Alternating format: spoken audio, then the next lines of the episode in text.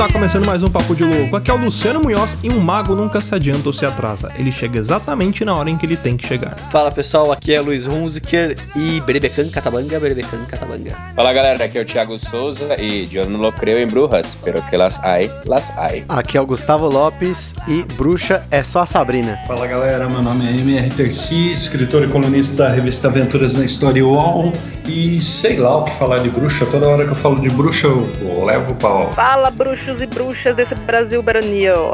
Estou aqui mais uma bruxinha feliz e matarazzo. Só isso que eu sei falar, gente. Desculpa aí. assim mesmo. vamos que vamos. O boca é sincero. Não foi pior do que leva o pau. Puta coisa aqui. leva o pau. Agora que você tá pensando no que você falou, né? Para de beber, morfético. Muito bem, senhoras e senhores, olha aí, estamos aqui reunidos, fazer um círculo aqui, quero que todos deem as mãos, porque vamos falar sobre bruxarias, feitiçarias, sobre encantos, coisas místicas. Mas antes, vamos para os nossos e-mails. Você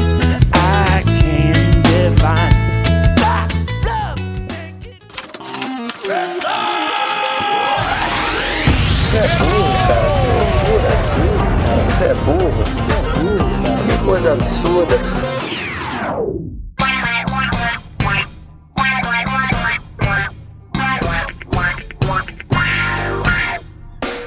Para acompanhar a gente nas redes sociais, basta procurar por Papo de Louco no Facebook, no Twitter ou no Instagram. E para ajudar o Papo de Louco crescer ainda mais, é muito fácil. Basta você compartilhar os episódios com seus amigos em suas redes sociais. Assim, você estará ajudando na campanha do Ololô do Papo de Louco, colaborando ainda mais para aumentar o alcance da nossa audiência. E eu não posso deixar de falar das avaliações lá na iTunes Store. Deixa lá suas 5 estrelinhas e um comentário bem bacana. Lembrando que as avaliações serão lidas neste quadro. E para o ouvinte que deseja nos ajudar financeiramente, você pode colaborar através do PicPay, do Padrim e de doações lá no PayPal. Qualquer contribuição é muito bem-vinda, e dependendo da sua contribuição, você pode ganhar recompensas e brindes exclusivos do Papo de Louco. Para você que está chegando agora, lembre-se de assinar o nosso podcast. Ele é gratuito, está disponível lá na iTunes, Spotify e principais aplicativos desta mídia para smartphone. Além do podcast, para você que quiser conhecer o nosso conteúdo na íntegra e a nossa loja, entra lá no nosso site. Tá esperando o que, rapaz? Acesse lá, é papodelouco.com.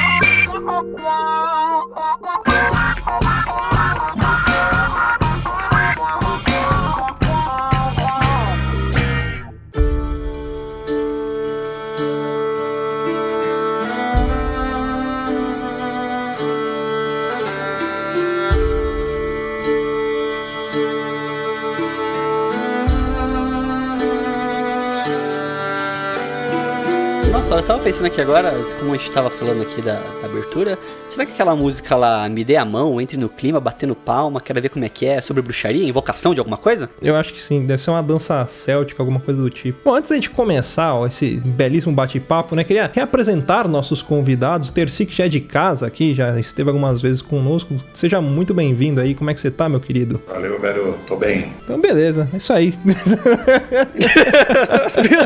que bom, e a família? E a família, como é que tá? Tá, tá chovendo hoje, né? E a Belize é a primeira vez que ela tá aqui com a gente, mas ela é famosa no podcast. Já contou aqui, Belize, daquele episódio que você tava no cemitério e mataram um cara lá que você tava jogando RPG. É verdade. A gente contou que você costumava tocar Legião Urbana e tomar vinho em cima de catacumbas. Não, isso não era eu. Esse não era uma pessoa, a não ser que eu estivesse possuída. Não era você, né? Que você bebia e se transformava numa outra pessoa, né? Primeiro você apresenta o que, que você faz de relacionado à bruxaria, a coisas do capiroto, ou se não são coisas do capiroto, até porque eu vou explicar o porquê que eu estou falando se são coisas do capiroto ou não. É, eu, na verdade, sou uma bruxinha aspirante. Vamos dizer assim que eu comecei agora. Eu estudo bruxaria natural. Ela é um pouco diferente da Wicca, porque ela não é uma religião. A Wicca ela já é. A bruxaria natural é uma filosofia de vida. Então qualquer pessoa pode ter a sua, a sua crença, que não tem problema nenhum, e pode ser uma bruxa natural, ou um bruxo no caso, né? Então a bruxaria natural é uma conexão com os quatro elementos, uma conexão com a natureza. Então assim, se a gente parar para pensar, nosso corpo físico são os quatro elementos. A gente fala que a água é o nosso sangue, que ela percorre por todo o corpo. A terra é a matéria, o nosso corpo, a carne. O ar é o que a gente respira. Uhum. Então a gente enche o pulmão de ar. O fogo é representado pela energia, pela ação. Então nós somos a, literalmente a representação dos quatro elementos. Então é nada mais do que você fazer essa ligação profunda com a natureza. Uhum. Essa conexão com o nosso próprio corpo, nosso próprio ser. Entendi. É semelhante um pouco. Tem muita gente que leva o budismo como filosofia de vida, por exemplo. Tem gente que fala, não, o budismo não é religião. Isso. né? E tem gente que fala, não, o budismo é religião, né? Depende muito do segmento, da onde que você tá entrando, né? Enfim. É Que é aquilo É. que você falou, não, não existe verdade absoluta, né? Cada um acredita naquilo que quer, aquilo que, que se sente bem e pronto, né? E eu acredito que aí na bruxaria existe isso. Existem vários caminhos, várias formas, e aí tem gente que segue como religião, e tem gente que segue só como uma- um estilo de vida, uma filosofia, uma forma de pensar, Isso. de entender as coisas, né? Isso mesmo. E eu acho que isso deixa a pessoa um pouco mais livre pra ser aquilo que ela quer ser. Uhum. Não te prende a, a tantas coisas que, que uma religião ela te prende. Ela te segura em várias coisas. Isso é bom é, por uma parte e ruim porque também deixa a pessoa fazer aquilo que ela quiser. Só que aí vai na consciência de cada um. Eu acho que não tem necessariamente você que falar, você tem que falar uma regra pra pessoa para ela seguir, pra ela saber o que é que é humano e deve ser feito. Então não é uma religião. Quem estuda pode ser até um bruxo solitário, pode estudar. Entendi. A bruxaria tem, tem muitas vertentes, né? Assim, muitas interpretações, né? É, até, vamos dizer assim, você separando ela em três pontos de vistas. Primeiro é, é, é como um sinônimo de feitiçaria, né? Também a bruxaria, assim, histórica, que é aquela que, da época de Inquisição, que as pessoas falavam que as bruxas tinham ligação com o demônio, que não sei o quê. E você tem hoje em dia a bruxaria moderna, né? Que é essa da qual você pratica, que você pode fazer coisas pro seu bem, pro bem de outras pessoas, pra ter harmonia com a natureza e tudo mais. E essa que é a que se divide em vários segmentos, né? Tem aquelas que as pessoas acreditam que assim, ou você nasce bruxo, ou você nasce meio que trouxa, estilo Harry Potter mesmo. Tem a galera que acredita que qualquer pessoa pode ser bruxo, né? A que você faz, como que funciona? Qualquer pessoa pode se tornar um bruxo, uma bruxa, ou não? A pessoa ela é predestinada a isso. Na verdade, é qualquer pessoa que queira estudar e abrir a cabeça para entender um pouco sobre o universo, vamos dizer assim. Porque cada coisa tem a sua orientação, se você acredita muito. É que a gente sempre fala de uma coisa de energia. A energia, ela tá em volta de todo mundo. Todo mundo conhece algum tipo de energia. Às vezes você tá em algum lugar, pode ser a pessoa que tem uma, uma religião totalmente diferente, que não acredita em bruxaria, que acha que bruxaria é coisa do mal. Fala, nossa, meu, vai, eu tô conhecendo, acabei de conhecer uma pessoa, a pessoa tá lá, eu não gostei dela, não bateu. Aí às vezes a gente fala até aquela frase, meu santo não bateu com dela. Ou meu anjo não bateu com dela, uma coisa assim, sabe? Uhum. Isso chama muita coisa de energia. Então a gente tem muita energia em volta da gente. A gente trabalha essa energia a favor da gente. Então, até porque a bruxaria natural, a gente pode até ajudar um- o próximo, mas se ele quiser, a gente não pode fazer. Não é que não pode, né? É que a gente conhece, não sei se vocês já ouviram falar sobre a lei tríplice. Essa lei, por exemplo, eu acredito muito, tem gente que estuda bruxaria natural que não gosta. Fala que se você fizer alguma coisa pra alguém, essa coisa volta três vezes pra você. Então eu sempre acreditei nisso antes de começar a estudar bruxaria natural, até mesmo quando eu estudava, era curiosa, gostava de estudar mais por ler livros, essas coisas. Hoje eu estudo num instituto muito bacana, que hoje eu tô aprendendo muita coisa nisso. Ainda não terminei o meu estudo de bruxaria, mas a gente aprende muito disso, que a sua energia, se você acreditar naquilo e aquilo for tão forte e você quiser prejudicar alguém, essa energia pode sim voltar pra você. É como se fosse um espelho. Ele reflete e bate de volta pra você, entendeu? Se você não falar que esse instituto que você está estudando é Hogwarts, eu vou ficar muito chateado, de verdade. Eu, pra falar a verdade, eu recebi uma carta, não foi de uma coruja, foi de um gato. Então, Cara, foi aqui no Brasil a gente não tem muita coruja albina, né? Então ficou meio complicado, mas vamos dizer É assim que é quase. Que é quase um instituto desse, só que de verdade. Não tem nada de pegar varinha e fazer uma pena voar, não tem nada disso. A gente estuda mesmo a energia das coisas. A gente conseguir pegar aquela energia pra gente pra tra- tornar as coisas mais fáceis pra gente. Não é que vai acontecer também. Falar, ah, eu vou ficar rico amanhã, eu vou lá, pá, faço um negocinho, todo bruxo ia ser rico, imagina. Eu já tava milionária, cara. não só bruxos, todo bruxo, não bruxo, qualquer pessoa do mundo, eu acho. Galho de arruda atrás da orelha, certeza, cara. Você botar isso aí é prosperidade, você vai ganhar na loteria. prosperidade e abundância. Sempre É. tem que pedir assim. Porque esse ia ser muito fácil, né? As coisas caírem do céu é muito fácil. Tem que fazer por onde também. Mas a, a gente faz como se fosse ah, aquela porta que ia abrir pra você daqui três anos, ela abre agora, entendeu? Então você conhece os atalhos. Tem uns atalhos. Ou, né? Não é pra acontecer, não vai pra acontecer agora. E, e falando de, de bruxaria natural, né? Você citou os elementos, então vocês chegam a fazer algum ritual, algumas coisas assim? Do que que envolve? Quais elementos que vocês usam? Por exemplo, vocês usam cristais, incenso, essas coisas? Como que funciona essa parte? Então, pelo fato de ser uma conexão com a natureza, então tudo aquilo que a natureza nos dá é o que a gente usa geralmente para ritual. E não é somente é, o elemento em si. Pegar ele e falar assim, ah, vou pegar o alecrim, vou usar o alecrim. Você pode utilizar o alecrim, fazer um ritual e fazer uma comida, por exemplo. Uhum. A gente geralmente fala que os cozinheiros, eles são bruxos. Assim, Porque é é uma verdade. alquimia. A alquimia, ela é a, mãe da ciência, né? E geralmente, quando você tá na cozinha, você prepara alguma coisa, algum, alguma comida, você tá preparando com gosto, você tá preparando com amor. Então, aquilo que você tá preparando, aquele sentimento, tá sendo transferido para aquela sua comida. E isso torna com que a comida. Isso faz com que a comida se torne mais gostosa. Então, querendo ou não, você tá colocando uma energia boa em cima daquela comida. Do mesmo jeito que se você tiver de mau humor alguma coisa, sua comida não vai sair nada bem. É o famoso tempero de vó, né? Que você come É na casa da avó, é que ela faz com carinho, aí você come na sua casa, você pode fazer a mesma receita, a mesma comida, não fica igual, né? O comida de mãe não fica igual. É, você tem o seu tempero, você tem as suas coisas, mas é comida de mãe e de vó é diferente porque faz com amor, né? Uhum, Pelo sim. menos creio que metade das. Mais da a maioria das pessoas fazem isso. E, e uma pergunta curiosa, assim, tem alguma relação com coisas esotéricas, com planetas, com estrelas, né? Chegando a pessoa e fala, não, a minha lua agora ela tá assim, ela tá assado. Porque você falou, natureza envolve, sei lá, tudo, né? Então, com certeza deve envolver planetas, deve envolver o universo em si, não só as coisas que existem aqui na Terra, né? Não, tudo tem uma conexão. E a gente gosta, assim, de usar a energia daquele planeta, a energia das luas. Então a gente tem um, um- a- as luas, que a bruxaria, ela trabalha muito com as luas, trabalha muito com cristal, porque é da natureza, você retirou da natureza aquele cristal, então tem energia acumulada dentro dele. E tem cristais, pedras, que elas têm um significado diferente uma das, umas das outras. Então você consegue utilizar aquilo, por exemplo, uma pedra para estudo, que vai te ajudar a- na concentração, uma pedra de proteção, que vai te ajudar a bloquear algumas energias para não entrar no seu corpo, não atrapalhar sua vida, não bloquear o seu caminho, não criar obstáculos. Tem os planetas também que tem a energia própria desse planeta que você pode estar utilizando em rituais, cores que você pode estar utilizando também. Mas é tipo igual ao esoterismo, por exemplo, ah, Júpiter é o deus da guerra, sei lá, Marte, sei lá. E aí, tipo, ah, esse planeta, quando ele influencia muito na pessoa, significa que ela tá propensa a ter mais discussões, tipo, coisas nesse sentido, assim. Ou não, é uma outra forma de trabalhar. Não, tem a gente leva também muita coisa em consideração desse caso que nem a, astrologia ela acaba levando e tem algumas coisas a acrescentar, que nem esse ano é o ano de Marte. Então é um ano de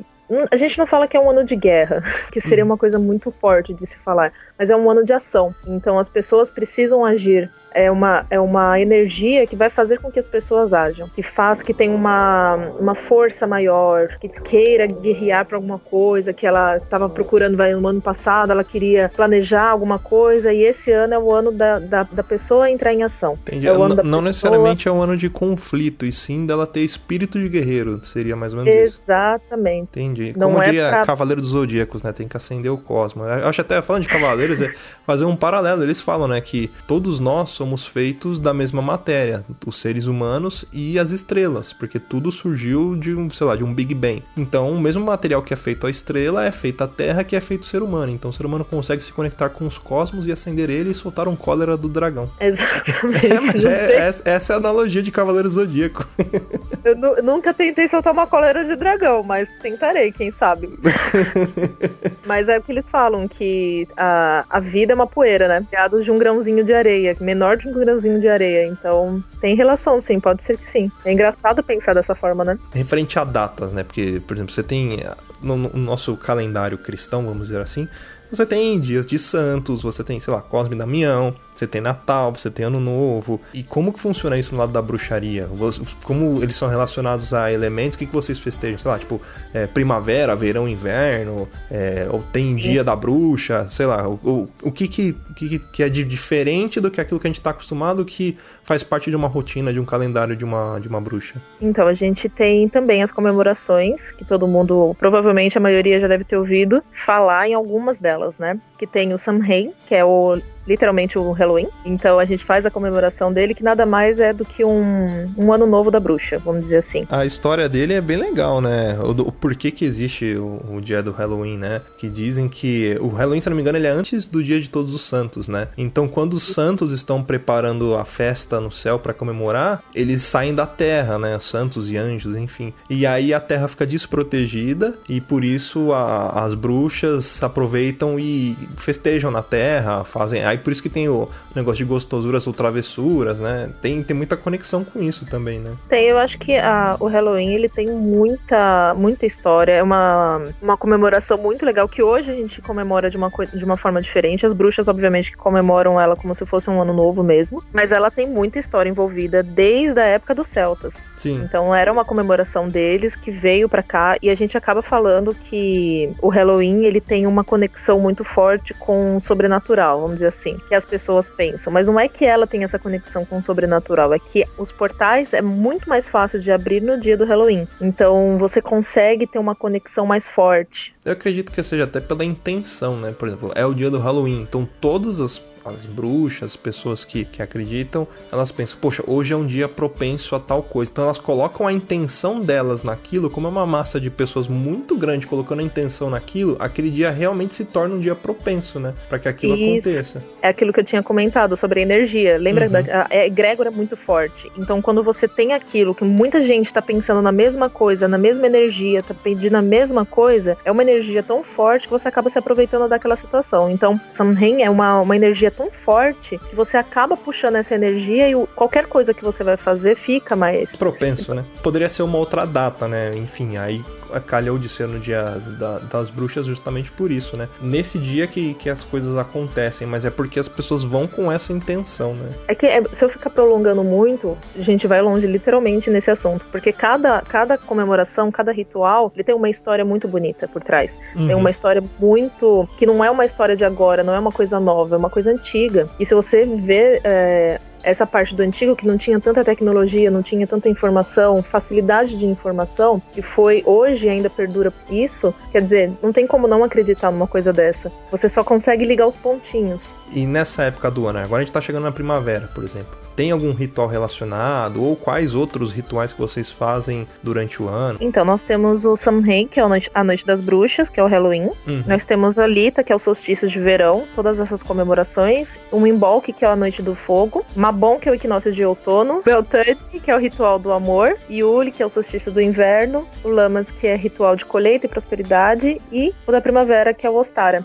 Uhum. que é o equinócio de primavera. Então nós temos, fora as estações, que são as comemorações, cada estação tem a sua, o seu significado, nós temos outras comemorações, outros rituais, então nós fazemos tudo isso. Querendo ou não, é uma, uma festividade para dar as boas-vindas para a estação, ou pro, pro amor. E o da primavera, na verdade, todos esses rituais, todas essas comemorações, tem gente que comemora numa data e tem outras pessoas que comemoram em outra, por causa do- dos hemisférios. Então aqui nós estamos na- no hemisfério sul, então a gente comemora a primavera na entrada da primavera, que é em setembro. Já América do Norte, esses lugares assim, eles comemoram na época da, é, outono, né? da Páscoa. E tem gente, bruxas que costumam comemorar na data do hemisfério norte e tem bruxas que costumam comemorar no hemisfério sul.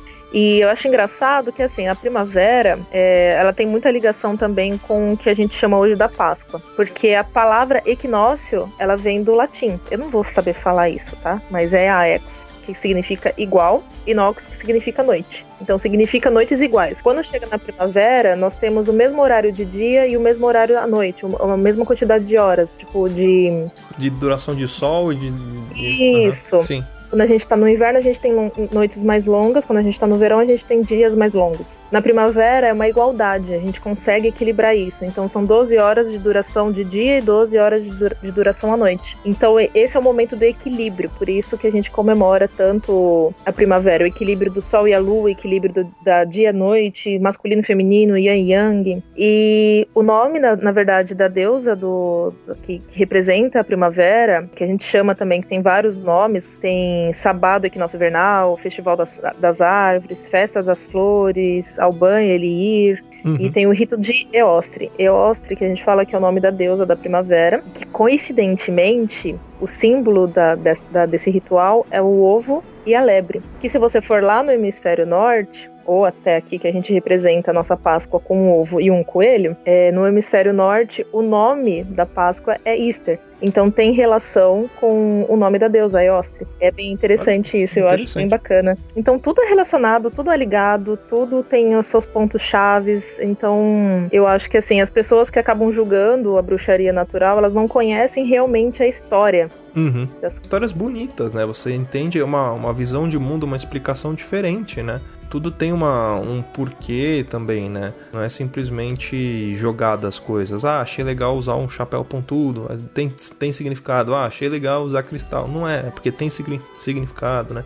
Tudo tem, tem ligação e significado. E muita gente usa o cristal, acredita inclusive na energia do cristal e não conhece direito a história por trás daquele cristal, não conhece por que, que realmente aquele cristal tem energia, Uhum. que da onde veio essa história. Então as pessoas elas acabam sendo ignorantes em questão de, de história, em questão de, de informação. Então, às vezes é por falta de incentivo, às vezes é porque é um conflito muito grande acreditar em outras coisas que não foi passado para você desde a infância. Então, você tem esse conflito interno de ah, mas não era assim? Por que, que aquilo que me passaram lá atrás não foi explicado dessa forma. Então, às vezes, as pessoas elas não querem ter o trabalho de entender. Terci, você que é um, um homem aí, um, rapaz letrado, estudado. Rapaz, você foi generoso com o Terci agora. Né? Eu tô tomando Skull Pilsen. Se você começasse a tomar Skull Beats, você ia falar que tava um jovem. É, recentemente você escreveu bastante coisa assim, né, relacionada à bruxaria. Fala um pouco pra gente do que, que você tá, que você trabalhou, o que, que você estudou, e onde que a, que a galera consegue também ter acesso a esse conteúdo seu aí? Eu, ano passado, eu toquei no assunto é, meio que tenuamente, né, em Imperiais de Granguelo, que vocês uhum. tiveram, inclusive, é, contato com o livro, e lá eu mencionava a bruxeria. Na, na história, na narrativa de Imperiais de Eu pensei, eu procurei um vilão que idealizasse tudo aquilo que era perverso, né, e ao mesmo tempo fake dentro daquele, é, daqueles anos 1880, né, em Imperiais de Grambuelo. Por que, que eu menciono a bruxeria? Porque a bruxeria, na verdade, é diferente do que a apresentou para gente aí, que é um estudo sério, um estudo comprometido com as ciências arcanas aí, as ciências naturais do nosso mundo, a bruxeria nada mais é do que um grupo de criminosos que dominou uma ilha lá no Chile, né, uhum. que era a ilha de Chiloé. Inclusive esses criminosos por volta do ano de 1880 80, quando ocorreu a Inquisição é, chilena, né? Inquisição entre aspas, que nunca houve uma Inquisição chilena, mas houve a perseguição do governo e a Igreja Católica, né? Em cima do, da ilha de Chiloé, esses bruxos foram expurgados de lá. E quem não fugiu foi julgado como bruxo, como criminoso e foram sentenciados à prisão perpétua. Mas alguns fugiram, inclusive, para o Brasil, né? E aí é que desenvolvia a história lá de Imperiais de Granvuelo. Mas, lógico, existem bruxos e bruxos. Quando a gente trata de um assunto de uma maneira séria, de uma maneira comprometida, disposto a aprender aqueles ensinamentos antigos, disposto a botar em prática algum bem naquilo lá, é lógico que a gente vai para frente, é lógico que a gente evolui, é, não apenas como bruxo, mas como ser humano, né, dentro daquela arte. Mas também tem o lado perverso. Se você usa aquilo para infringir o horror, como aconteceu na ilha de Chiloé, você consegue é, extorquir daquela população os seus rendimentos e tudo mais. Eu vou citar esse exemplo de novo da, da ilha de Chiloé, porque se a gente pegar aquela população, imagina o seguinte: está numa ilha longe do governo central, na capital do Chile, e Chiloé está distante, ali, colônia da Espanha, foi é, inaugurado em 1826 e a Igreja Católica estabeleceu lá um sistema de terras que beneficiava apenas as classes mais abastadas, né? Então, se você tem muitos habitantes da ilha ali que perdeu tudo que tinha, nego que estava lá colonizando a ilha desde o começo, desde o princípio lá, e as famílias dessas pessoas estavam morrendo de fome agora. Bom, sem recurso ou meios para lutar por seus direitos, a quem esses cidadãos de Chiloé recorreriam? Aconteceu de ter um povo povo mais esperto ali dentro de Chiloé, que se autonomeou, se autoproclamou uma seita de bruxos apenas do século do, do, sexo masculino e essa seita de bruxos dava é, proteção a essas pessoas. Ou seja, se essas pessoas não, é, não pagassem ali uma mensalidade, uma propina para eles ali, né? Eles sofriam na calada da noite terríveis acidentes, alguns eram mortos, né? As vacas deles eram assassinadas e tudo mais. Enfim, eles, eles diziam que isso era magia, eles diziam isso, que isso era bruxaria. Lógico que um cara entrar com uma faca no meio do seu pasto à noite e matar todas as suas vacas não tem nada de mágico, não tem nada de coisa. Isso é uhum. extorsão de um criminoso ali. Mas é, é esse exemplo eu estou dando só para confrontar assim o que a, a apresentou em, em, em primeira análise. Existe ali dentro da bruxaria um sistema que é bonito, estudo, vamos levar o bem às pessoas. Existe também um sistema que é do mal. Não existe ali é, magia negra, ah, vou fazer mal, tal. Tal como, como ela afirmou, eu acredito também, tudo aquilo que você fizer para uma pessoa, aquilo volta para você três vezes pior. Mas existe sim quem leva vantagem nisso aí. Vou citar um, um exemplo controverso sobre levar vantagem em cima da, do tema bruxaria. É, é outro lugar que eu vou apanhar, né, de todo mundo. Mas vou citar aí Paulo Coelho. Vamos é. citar o Paulo Coelho. Pô, Paulo Coelho ele levou uma baita uma vantagem em cima disso aí tudo, com tema de bruxo, tudo mais, tal. E ele escreve livros de autoajuda, nada mais é que isso. Se autoproclamou bruxo, se acha o bruxão, ganhou dinheiro com isso, todo mundo acreditou e foi nessa. Eu acho que não é muito diferente do que a bruxeria fez lá na Terra do Fogo, lá na ilha de Chiloé. Um outro, um outro exemplo claro também aí de você se apropriar, né, dessa, disso daí, usar meio de uma charlatanice, é o Ronaldinho Gaúcho também.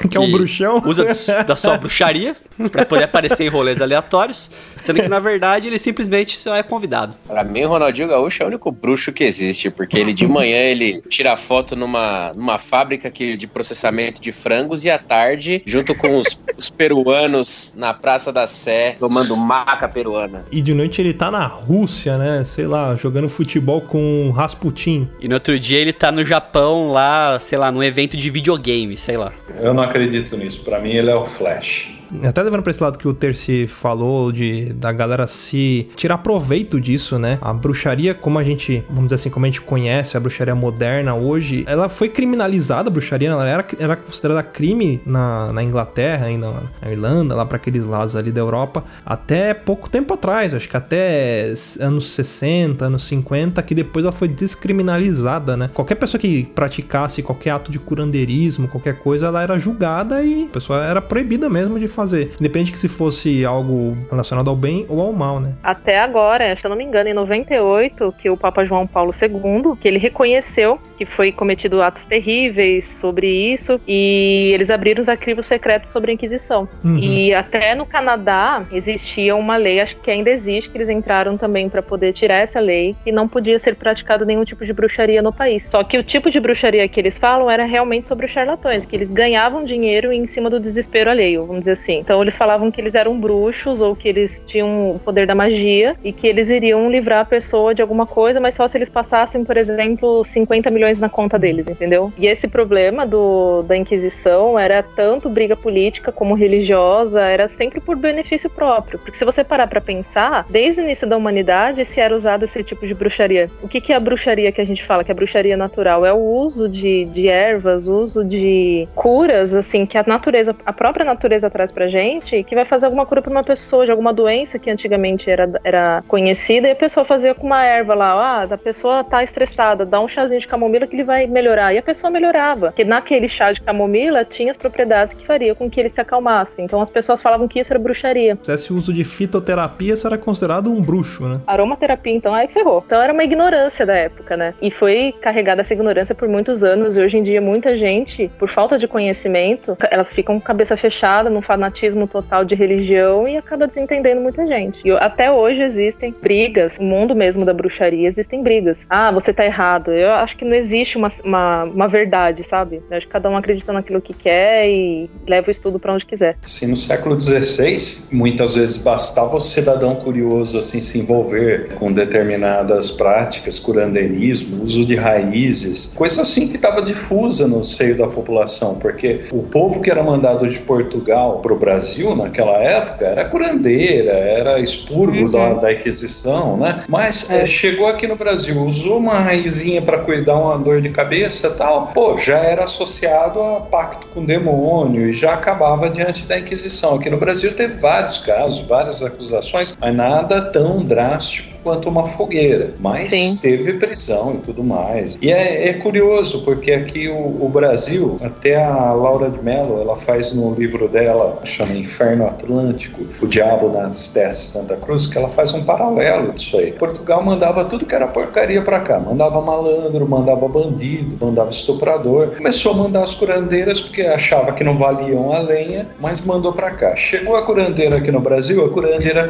encontrou o índio, aí encontrou o escravo. Lógico que virou um terreiro, lógico que virou um centro de Umbanda, lógico que virou um centro espírita, logo lá no século XVI. E eles não aceitavam, mandaram a Inquisição para barrar. Só que ao chegar na, na vila, as, a, os representantes da Inquisição foram expulsos das vilas aqui do Brasil. Isso é interessante notar. No, ou seja, o que a Laura de Mello fala no livro dela é verdadeiro. É, no Brasil, o diabo era bem aceito. Assim, a diabo entre aspas, né? Ou seja, o curandeirismo, né? O uso de raízes ancestrais e tudo mais. Ou seja, farmacêutico e médico era tudo bruxo, ainda é bruxo. É. Homeo, homeopatia para fogueira. Taca tudo no fogo. Sou babosa no cabelo, fogo nele. A pergunta que eu queria fazer pode ser estúpida, tá, Cris? Eu já peço desculpas não, adiantar.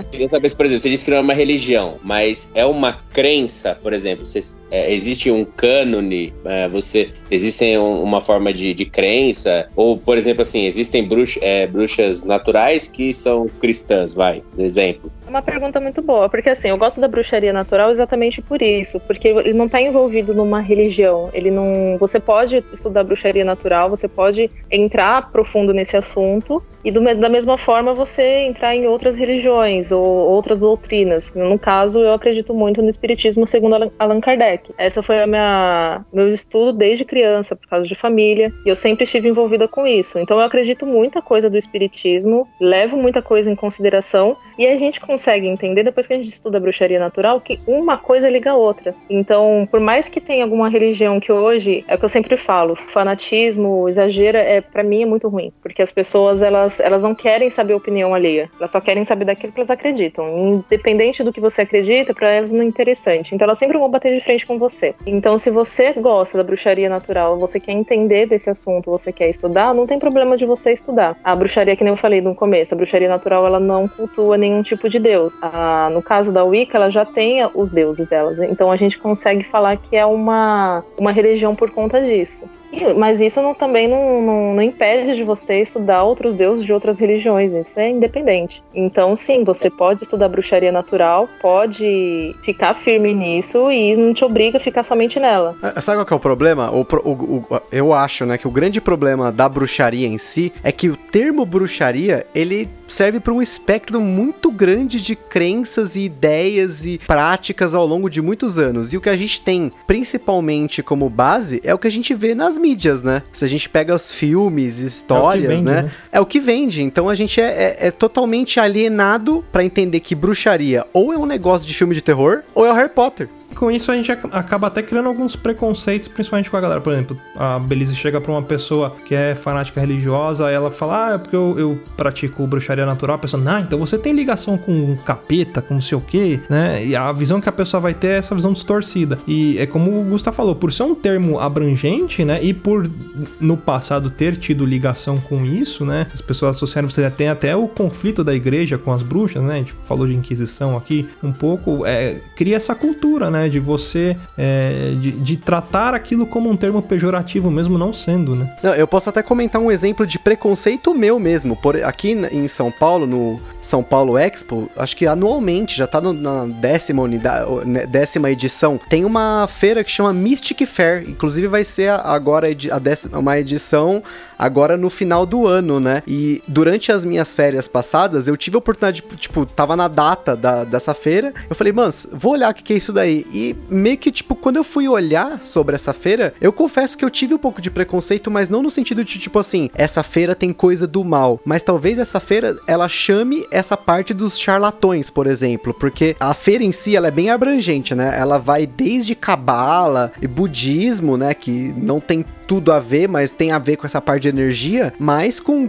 outras coisas que não tem absolutamente nada a ver e tem a ver com bruxaria. Eu tive o preconceito e falei assim: não, não, não vou nessa feira, mas eu acho que muita gente, quando vê alguém falando, putz, eu pratico bruxaria, de duas, uma, ou ela acha que a pessoa tá mexendo com coisa do mal, principalmente o pessoal que é mais religioso, né, tem uma base religiosa católica ou, ou até mais preconceituosa, enfim, não quero citar nomes de religiões abrangentes aqui no Brasil, mas ou acha que é palhaçada, que é tipo, a galera tá indo pra se vestir de Harry Potter, cosplay, whatever, né? Não, não precisa ir muito longe, não, cara. É, você entra em qualquer na- narrativa, quando você pensa assim, ah, eu não tô entrando nessa história para para beijar a bruxa, eu quero beijar a Branca de Neve, eu quero beijar a Bela Adormecida, jamais a bruxa. É mais ou menos a mesma sensação de você entrar no stand, numa Bienal, entrar no stand da editora Madras. Cara, parece que tudo aquilo vem para cima de você, aquela sensação de isso é estranho a mim, entendeu? Tem muita bruxaria, tem muito voodoo, ah, tem muita macumba, muita coisa de Exu, tal, não sei o que tem. Você já contraria aquilo. Parece que você tem um-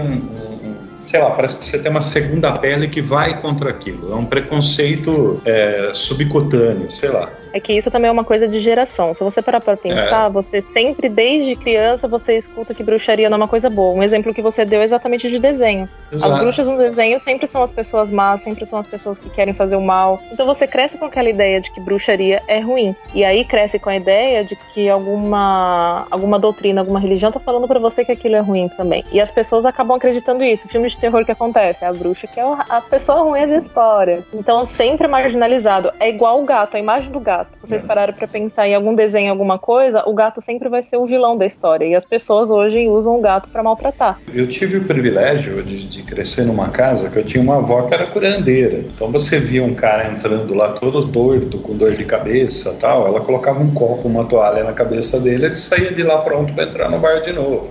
Então é, era é verdade. Quero conhecer sua avó. Era, era o que o cara acreditava. Se aquilo que o cara acreditava, que minha avó estava fazendo bem para ele, ajudava ele a voltar pro bar, e era um baita bem? É, é, isso era bom. Então é, isso que eu menciono. Uma coisa é você usar isso para o bem, outra coisa é você usar, como a título de exemplo, eu cito aí os pastores evangélicos tal, aí, da maneira como usam curas, exorcismos e o caramba, que não deixa de ser também uma maneira de bruxaria para ganhar dinheiro. Né? É, o que, é o que o pessoal da bruxaria fazia lá em 1880. Mas isso daí é, é, é uma coisa cultural e eu acho que tem muito a ver também com a etimologia da palavra, porque a palavra bruxaria sempre foi usada como uma conotação negativa. É o que você falou, por exemplo, uma benzedeira não é. Quantas mães levam os seus filhos a, a benzedeiras, né? Mas pensa ainda, Brasil colônia, uma benzedeira era uma bruxa. Sim, mas era tipo. Aham. Mas o, é igual você falou, mas, por exemplo, os inquisidores que chegaram aqui foram expulsos. Porque Você brasileiro quer- é outro nível, né? Não, sim, sim. Brasileiro era um gênero único, cara. Mas, assim, para você ter uma ideia da, da dimensão do que era a Inquisição aqui no Brasil naquela época, é, não foi só curandeiro, quem praticava xamã, é, é, quem praticava xamanismo, é, mas parteiras foram presas. Parteira, uma pessoa que traz uma criança ao mundo pode ser presa por, e acusada de bruxaria. E mesmo assim, o Tribunal de Lisboa prendeu 776 homens, 298 mulheres, isso no- nos meados já do século XVIII, e no Rio de Janeiro, Pernambuco e Bahia. Então é absurdo. É, é, a gente está quase na idade moderna e ainda estão prendendo gente por curar, por curar uma pessoa com um raminho de arruda. É demais, né? Não, e pensando nessa parte do preconceito, ô Belize, como que você faz por o que que você sente quando você fala pras pessoas sobre essa, essa coisa da bruxaria assim, até mesmo pessoas próximas, quando você vai explicar pra alguém, quando você fala assim: "Ah, eu pratico bruxaria", porque eu sei que a galera já começa com aquele olho torto, mas como que você faz pra dobrar alguém ou você não também não tá nem aí, tipo, foda-se, eu eu pratico isso aí, já era, não tem que dar satisfação pra ninguém. Na realidade, é, quando você vai falar de alguém, para alguém sobre algum tipo de religião, já é um assunto que eu não, não, não é uma religião, do que você acredita, né? Mas é complicado porque as pessoas, elas, eu não sei quem é aquela pessoa, quem vai ouvir, quem tá pronto pra escutar, porque às vezes aquela pessoa tá de boa, ela escuta a opinião alheia, ela não tá nem aí pra nada e ela vai te escutar, mas ela vai continuar acreditando naquilo que ela acredita desde sempre e não vai te bat- bater de frente ou vai apontar o dedo pra você. Vai respeitar, né? Exatamente. Existem pessoas, até dentro da família, que eu não gosto de comentar. É, dentro da minha casa não tem problema nenhum. A minha mãe gosta. Gosta assim, né? Tipo, ela respeita, minha irmã também respeita, não tem problema nenhum. Agora, por exemplo, para algumas pessoas da minha família eu já não teria essa liberdade de conversar com eles sobre isso, então eu não chego a comentar. É, algumas pessoas na rua, ter serviço também, trabalho, eu costumo não comentar, não mostrar, porque eu ando com, com símbolos no, no, pendurado no pescoço de proteção, símbolos que eu gosto muito, que eu gosto muito de estudar sobre símbolos, simbologia. Então eu ando com os meus símbolos e eu costumo colocar eles para dentro da camiseta. E se eu escuto alguém falando algum assunto que eu vejo que a pessoa é mais aberta, aí eu vou abordando, vou comendo pelos cantinhos até chegar no assunto e falar assim: olha, já ouviu falar da bruxaria natural? Vamos conversar, amiguinhos. Já ouviu falar em Rinodê? É tipo Rinodê, é. É, é tipo uma pirâmide, né? Fazer uma reunião. é, é, uma coisa que eu vejo também, o, B, que eu percebo assim, as pessoas que levam a sério mesmo a, a, a, bruxaria, elas, elas têm um perfil assim igual ao seu, de serem mais na delas. Elas não saem falando para todo mundo, ah, eu sou bruxa. E aí já, eu já vejo que tem uma outra galera, que é o que eu chamo de bruxeiro de Instagram que o cara ele precisa daquela autoafirmação, ela precisa mostrar para todo mundo que a pessoa é bruxa ou bruxo, ela mostra os altares, mostra os objetos e que não sei o que, não sei o que tem. Os livros, os né? Os livros, né? Aí a pessoa não, não sabe nem o que tá fazendo direito, mas no Instagram de, dessa pessoa, ela é praticamente a, a Wicked do Mágico de Oz ali. Ou seja, você vê, a, gente tá numa, em 2019 e ainda assim você precisa ficar com isso guardado em vez de poder, tipo, conversar com as pessoas abertamente, né? E explicar, né? Porque eu acho que é o principal, é, é como qualquer minoria, tem que explicar o porquê. Então você, o que que é a bruxaria, por que que a gente aprendeu errado? Não que a gente aprendeu errado, mas existem diversos ramos, diversos é, tipos, né? E nem todos eles, na verdade, a maioria deles não tem nada a ver com maniqueísmo, né? Tudo pra gente é bem e Eu estudei um pouco, bem pouquinho, não? mais leituras de curiosidade que não tem muito a ver com bem e mal, e sim com a energia que você falou, né? É, o Gustavo ele é o sétimo integrante do grupo da Madame Satã, só pra você saber, tá? Até se você parar pra pensar, uh, eu acho um pouco hipocrisia das pessoas falar quando você fala sobre bruxaria. Fala assim, ah, então você tem pacto. Ah, então você só mexe com coisa ruim. Ah, você mata a criancinha na esquina para poder fazer um negocinho ali para você poder ganhar. E que não sei, sabe, eu acho, eu acho meio ruim essa, essa visão das pessoas que ela tem sobre a bruxaria, por ignorância delas mesmo, porque elas não procuram, elas não querem saber. Elas escutam do vizinho, que aí do vizinho aumenta pro outro vizinho e assim vai chega no seu ouvido, parece que é uma história de contos de fadas. A bruxa sempre vai ser ruim, que existe uma princesa, a princesinha é você e você vai ser engolida pela bruxa. Todo mundo tem um lado ruim e um lado bom vamos dizer assim. Não é que isso seja, ah, eu vou fazer mal para as pessoas. Não, é o equilíbrio que existe no, na Terra. Isso todo mundo tem. É a mesma coisa que você pegar o Yin Yang. Todo mundo gosta do Yin Yang, vai coloca na casa, faz tatuagem, tá, tá, tá, mas ninguém entende o significado daquele símbolo. É uma constante batalha entre o bem e o mal. Não é batalha de ah, anjos e demônios vão vir e da, vai acabar com tudo e quem vence é os fortes, da, da. Não tem nada a ver isso. Eu acho, acredito na minha cabeça, que para você combater o mal, você precisa conhecer ele. Quando você conhece aquela pessoa muito bem, você consegue combater ela. Você sabe os pontos fracos e os pontos fortes daquela pessoa. Então você consegue combater. Então por que não conhecer o seu lado mal? Por que não combater com o seu próprio lado mal? Entendeu? Conviver com ele, saber quem é ele. E esse lance de, de preconceito e tudo mais que rola, a gente teve até um caso recente aqui no Brasil mesmo de uma moça que ela era bruxa também. Começou a rolar as famosas fake news da galera falando que ela sequestrava crianças para fazer rituais. Então, olha o nível do ser humano, a, a, a, repercussão que isso foi chegar. Um certo dia, ela tava andando na rua e ela costumava levar comida, frutas, essas coisas. E quando ela encontrava algum garoto de rua, alguma coisa assim, ela a, dava, né, a comida para ele. Às vezes era a comida dela mesmo, mas quando ela via alguém com necessidade, ela dava. E aí um dia ela foi e deu uma maçã para um garoto. Passou uma pessoa próxima a, a ela, né? O cara reconheceu ela. O que, que eles fizeram? Lincharam ela até a morte. Por causa de um preconceito idiota, né? Até porque todo preconceito é idiota, por conta de uma coisa imbecil. Criou-se uma, uma coisa fake, né? E foram atrás dela, pegaram ela e ela acabou morrendo, né? Uma forma trágica por, por ignorância das pessoas e por falta de buscar o conhecimento. Assim, ninguém é obrigado a seguir, né? Você não. Mas eu acho que você ter o um mínimo de entendimento para poder respeitar é necessário, sabe? E falando em morte e essas coisas assim, eu tenho uma pergunta porque eu tenho aqui uma criança aqui em casa, que é uma gatinha preta, e eu queria entender o que, qual, qual que, o que, que a figura do gato tem a ver, não só historicamente, mas até em relação à, bruxaria natural, o que, que a figura do gato, não só do gato preto, mas do gato tem a ver, porque assim, a gente sabe que tem uma ligação. É, eu sei que o gato, ele tem uma ligação energética com as coisas, assim, falando do ponto de vista leigo, porque é o que eu acho, mas não do ponto de vista da bruxaria. Existem várias histórias na realidade. E eu li, por exemplo, os gatos eles sempre foram considerados guardiões de portais, vamos dizer assim. Desde o eles Antigo são... Egito. Exatamente. Eles são animais muito ligados a- ao plano é, matéria, que é o nosso, e o plano espiritual, vamos dizer assim, para entender melhor. Todos os animais eles têm essa ligação, mas eu acho que o gato ele tem uma ligação mais forte, eu acho que mais direta, não sei. E eu acho que essa parada do gato preto é mais uma coisa de lenda urbana mesmo. As pessoas acabam utilizando a imagem do gato como uma coisa ruim. Lembra que eu falei que eles pegam um gato e colocam como sempre o vilão da história? Sim. Porque ele tem esse olhar magneti esse, esse olhar magnético, essa- esse andar felino e e vem do- das partes também do, do- dos animais dos felinos maiores. Você imagina no Brasil colônia assim, tem um bicho que quando você fala seu filho de uma puta, pode falar filho de uma puta, né?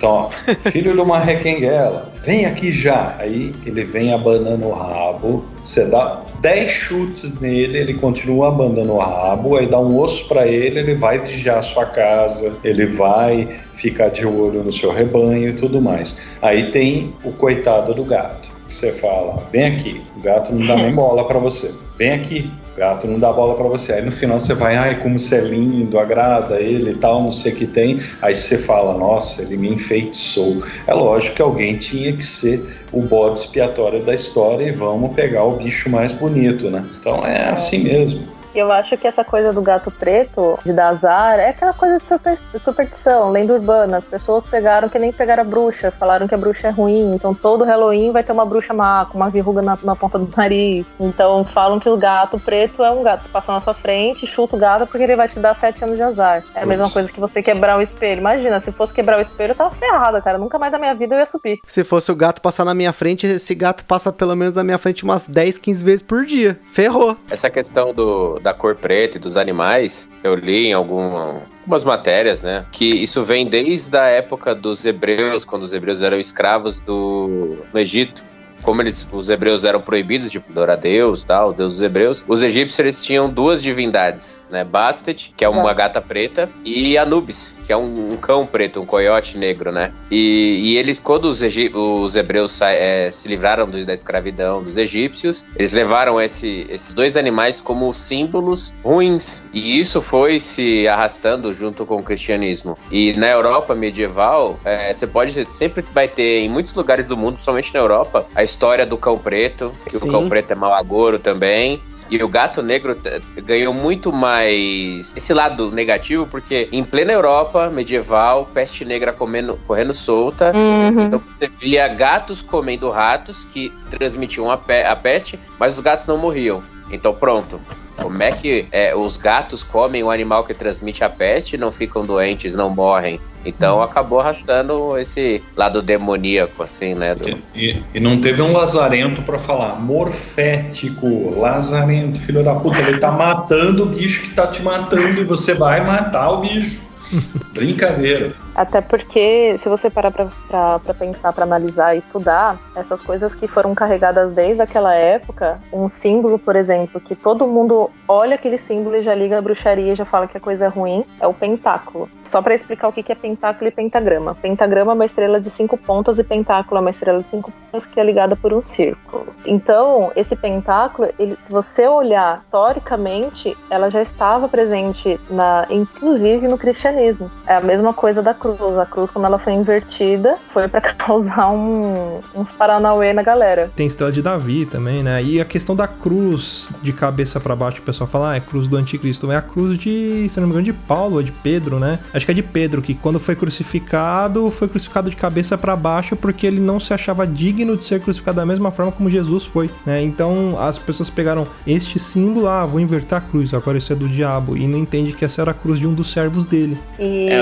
as pessoas têm costume de estragar os símbolos, né? Um símbolo, olha a polêmica, nem sei se é legal falar isso, mas vocês depois que olham aí. Mas um símbolo que realmente foi estragado, que hoje é proibido, é crime você utilizar esse símbolo, comercializar o símbolo, é a suástica. Sim. Se você estudar esse símbolo, ele não tem nada a ver com o que foi usado. O propósito dele é trazer a felicidade. Olha que engraçado, não é? É. A suástica de Hitler, é, é- se eu não me engano, ela é, essa suástica que você tá falando é a suástica do budismo ou do hinduísmo, alguma coisa assim. Só que ela é, ela é espelhada, né, a, a do, do Hitler. Não, são duas suásticas. A suástica budista é o contrário. A suástica mesmo que foi usada por ele é a suástica. Não é, não é felicidade.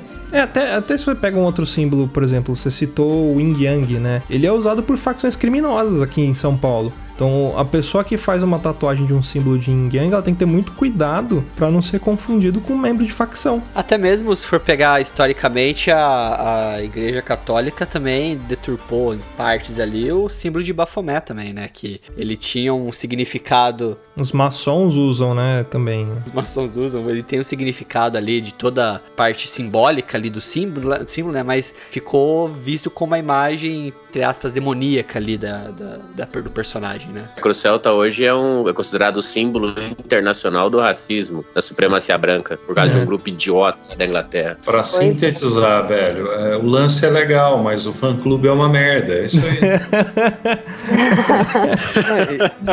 E por falar em ignorância, assim, da- até da, da minha parte, qual é a aplica as aplicações que a, a, a bruxaria natural tem? Porque hoje, como eu falei, a nossa impressão é que bruxaria é o cara fazer o Wingardium Leviosa, é o cara fazer aparecer as coisas no lugar. Então, mas o que, que é a realidade? Vamos trazer isso agora pra galera. O que, que é a bruxaria natural tem como aplicação? Quais são as aplicações? O que, que você faz com isso, vamos dizer assim? O que, que eu faço com a bruxaria? Eu posso fazer qualquer coisa. Vou aí então, você Certo. não é a bruxona? Não, na verdade, a bruxaria natural é que nem eu falei, a gente estuda a- as energias, né, a natureza. Então a gente respeita muito a natureza e a gente trabalha com aquilo que a natureza nos dá. Desde de respeitar literalmente até seres que a gente não enxerga, mas que a gente acredita. Ou a maioria das pessoas, dos bruxos, acreditam. É aquela coisa de, ah, eu vi um duende, não é a maconha que trouxe o duende. Às vezes você pode realmente ver. A gente fala que a gente tem uma visão. Qualquer pessoa tem o terceiro olho que a gente fala, né? A gente pensar nesse terceiro olho, se você parar pra pensar nos símbolos e você realmente acreditar na energia dos símbolos, você entende que a cruz ele é um símbolo pra você não é cancelar, como se você bloqueasse. Então a cruz ela bloqueia energia. Ela não não entra energia boa nem energia ruim. Ela fica bloqueada. Você fica com a energia ali parada no seu cantinho. Mas a cruz, nós somos ensinados desde pequeno a cruzar o nosso corpo, que a gente começa pela cabeça, que é onde está o nosso terceiro olho, que a gente põe a mão exatamente em cima do nosso terceiro olho. Você está então bloqueando todas as energias, todos os seres, tudo que você poderia ver, você está bloqueando naquele momento. Você trava um dos maiores chakras, que é de passar energia, que é embaixo, que é próximo do, do peito, Tantien. umbigo, sei lá. Aí você cruza, colocando o Espírito Santo, né? Que a gente fala, ah, Espírito Santo. Então você faz a cruz no seu corpo, bloqueando qualquer energia que entre, qualquer energia que saia. Isso a vida inteira. Imagina você fazendo esse símbolo a sua vida inteira. E tudo que você bloqueia, tanto pode ser energia do mal como pode ser energia boa. Então Uhum. você acaba tirando a sua própria voz, a sua própria visão, a sua pró- o, seu, o seu poder, que é o seu poder de energia. Você acaba tirando isso desde o começo da sua vida. Não é que isso seja ruim. É bom também. Às vezes você não consegue controlar a energia, você vira uma esponja. Eu não sei se alguém já teve a sensação de algum lugar, aquele lugar tá tão pesado, uma energia tão Sim. negativa, e você acaba ficando negativo junto com a pessoa. A pessoa é tão negativa, começa a falar, reclamar da vida, uma você começa a ficar chato, ba- sabe? Começa a ficar depressivo, você tá acumulando aquela energia da pessoa pra você. Você tá puxando aquela energia pra você. Então quando você chega em casa, você vai rezar. Ao invés de você rezar, não precisa fazer o tá? Vamos lá de novo polêmico. Não é que você não precisa, mas não é necessário fazer o sinal da cruz porque você tá prendendo aquela, toda aquela energia ruim dentro de você. Pelo menos é o que eu acredito dando simbologia. Então você tá dizendo assim que o sinal da cruz você sela. Então o que tá fora não entra, o que tá dentro não sai. Então se você chegar com uma energia Exatamente. negativa,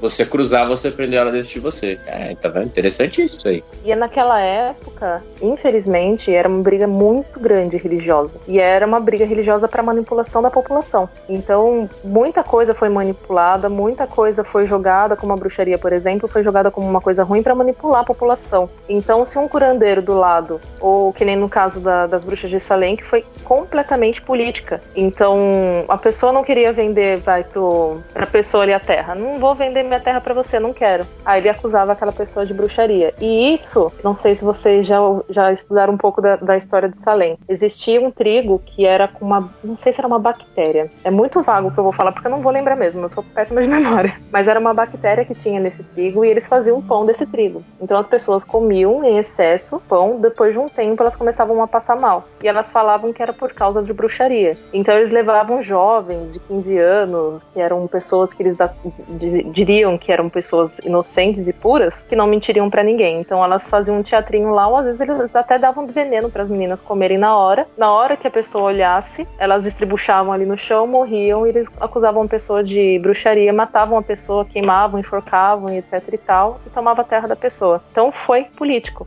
foi para benefício próprio. Beleza, você tá falando de alguns objetos, é, explica um pouco pra gente a função e como usa uma bola de cristal. Ai, bola de cristal é super interessante, é muito legal. A bola de cristal já começa que ela é um, uh, obviamente um cristal. E é uma, e bola. uma bola também, de preferência. uma bola, opa. Érica, olha só.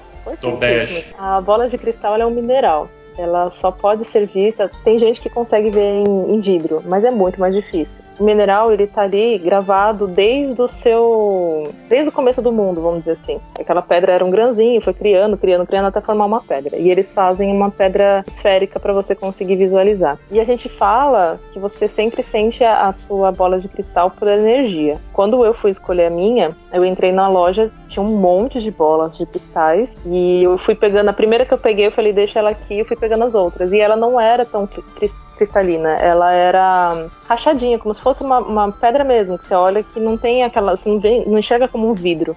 E aí a gente fala que a, a, bola te escolhe. Que é meio loucura falar, né?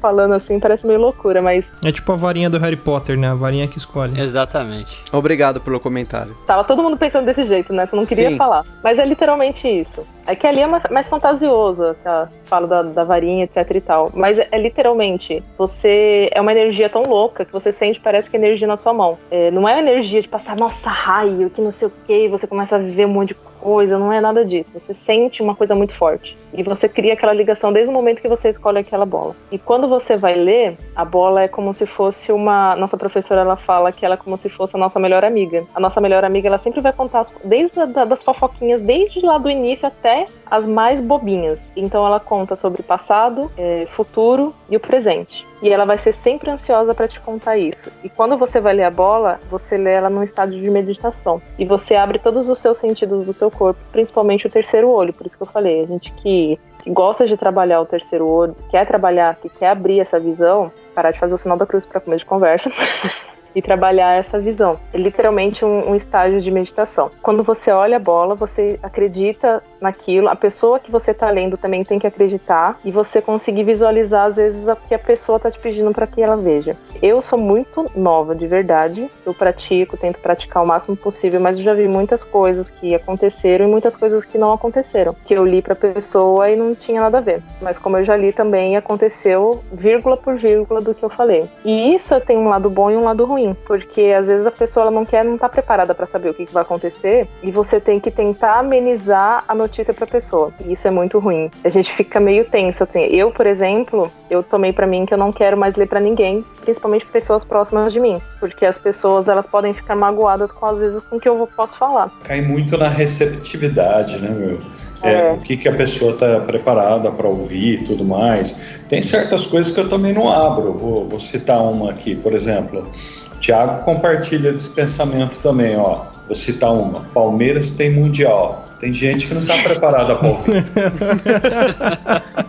tem gente que não acredita, tem gente que acredita.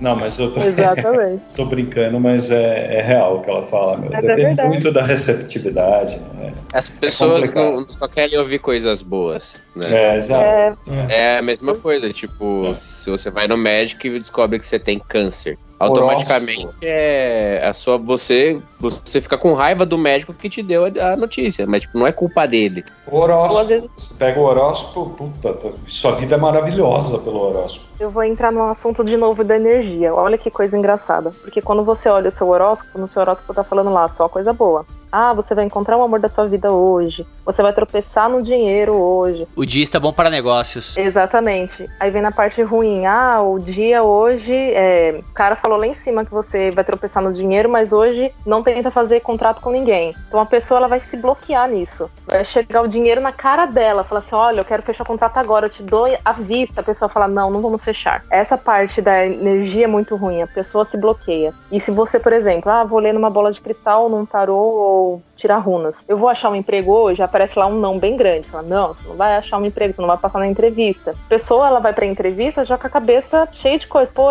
pra que que eu tô indo então? Primeira coisa que vai passar na cabeça da pessoa, pra que que eu tô indo? Então é uma coisa meio estranha de eu chegar e passar essa notícia pra pessoa. Eu tenho que tentar contornar de alguma forma. A pessoa ela acaba se induzindo, né? a- Ela cria uma energia perto dela que às vezes ela nem, nem ia ser aquilo. Ela, ela consegue mudar no meio do caminho, ou ah, você não vai passar na entrevista porque você vai falar problema no meio da entrevista. Então, ao invés de ele estudar aquela situação e falar assim, pô, eu não vou falar, vou prestar atenção no que eu vou falar então e falar todas as palavras corretamente. Não, ela já vai, putz, nem, nem, aí nem faz com vontade. Ela cria uma energia ruim perto dela e tudo dá, dá errado. E aí vai, vai só uma coisa atrás da outra. Então, às vezes, quando você lê pra pessoa e você tenta passar uma, uma notícia pra pessoa, e se for um amigo seu, você vai falar assim: não, pô, você vai passar na sua entrevista. Chega lá num passo, pô, você mentiu, então esse negócio não é verdade. Então é, é bem complicado.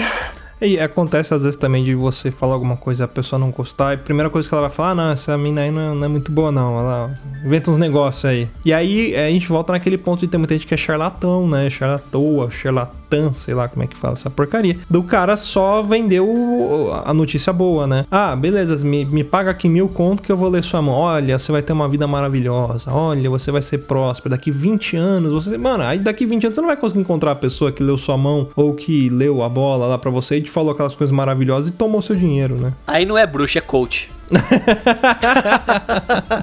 Então, beleza, e se você for, por exemplo, dar uma dica aí pra esse amigo meu aí das energias negativas aí, como que ele pode começar a estudar essa bruxaria natural do, do ponto de vista que você tem, né? Que é, é algo mais energético e essa coisa muito da crença, né? Porque, mas assim, de qual- mesmo sendo uma crença e bem ab- abrangente, bem aberto, que cada pessoa tem, pode ter um símbolo, tem uma crença, tem uma ideia.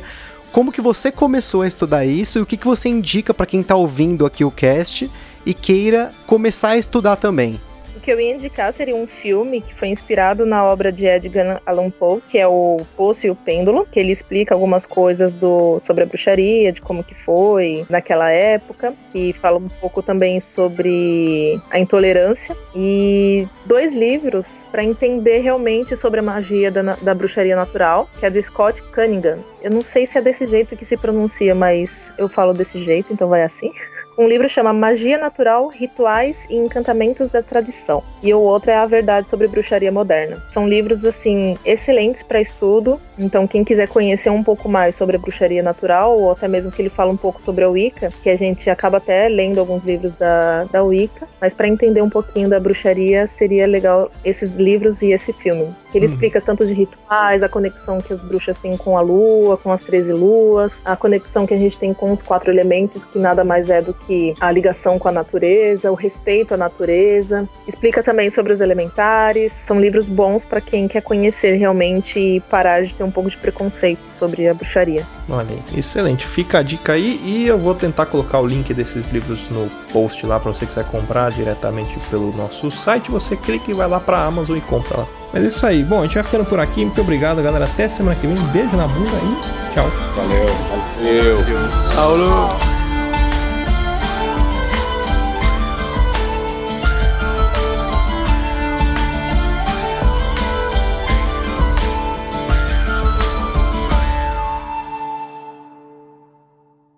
Quer ouvir mais? Acesse papodelouco.com ou assine o nosso podcast.